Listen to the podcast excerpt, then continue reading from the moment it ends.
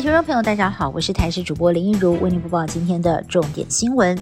蔡总统在下午亲自主持强化全民国防兵力结构调整方案记者会，拍板义务役一期要延长到一年，月薪纳入保险津贴调整到两万六千三百零七元。总统表示，二零二四年恢复一年的义务役。适用对象是二零零五年之后出生的一男，并表示这是一个无比困难的决定。但是，身为总统，捍卫国家安全、确保国家利益，让台湾永续生存，是无可回避的责任。台铁花东线玉里到富里段受到了九一八强震影响，受损相当严重，中断了一百天，民众只能够依靠公路客运接驳。交通部长王国才在今天前往视察，宣布明天起将会正式的恢复通车。歪斜桥梁以特殊工法让工期大幅缩短，提早了八十天完成。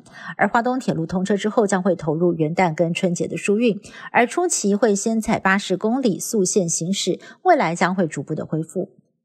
清晨辐射冷却效应明显，尤其是高山地区温度相当低。高海拔的福寿山农场在今天清晨只剩下零下两度。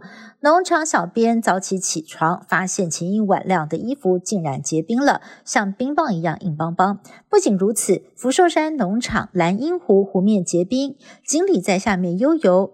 另外，在武林农场也成了冰冻世界，黑天鹅破冰滑行，让游客惊呼太美了。有网友最近找到了一张十六年前的悠游卡，本来以为已经不能使用，没想到还能用，让他很好奇悠游卡的使用期限到底有多长呢？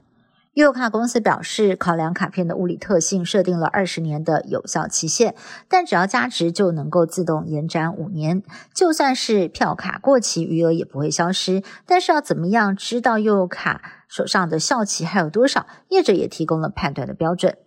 中国大陆的防疫措施即将全面松绑。中国官方宣布，从下个月八号开始，将全面的取消入境旅客的隔离规定。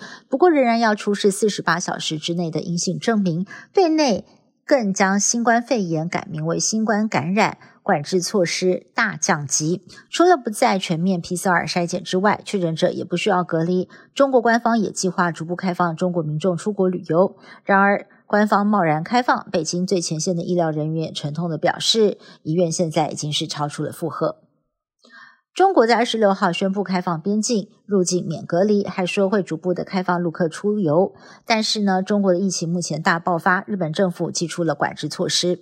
十二月三十号零时起，从中国本土入境跟七天之内曾经前往中国的所有人士入境的时候都要进行筛检，阳性的人要隔离七天。而且从中国来的航班仅限成田、羽田、关西跟中部机场四处起降，未来也不会增加航班入境。除了日本之外，包括了南韩、印度还有意大利，都对中国寄出了管制措施。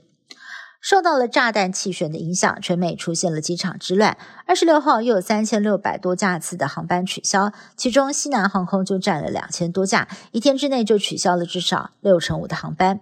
面对大量返乡的人潮，西南航空营运大乱，想要更改航班的旅客拨打客服电话，但是等了五个小时都没有人接听。遗失行李的旅客也是找不到地勤人员，还有人滞留机场将近一周都扒不上飞机，各地可以说都是塞爆了，也让旅客抱怨连连。以上新闻是由台视新闻部制作，感谢您的收听。更多新闻内容，请您持续锁定台视各界新闻以及台视新闻一主频道。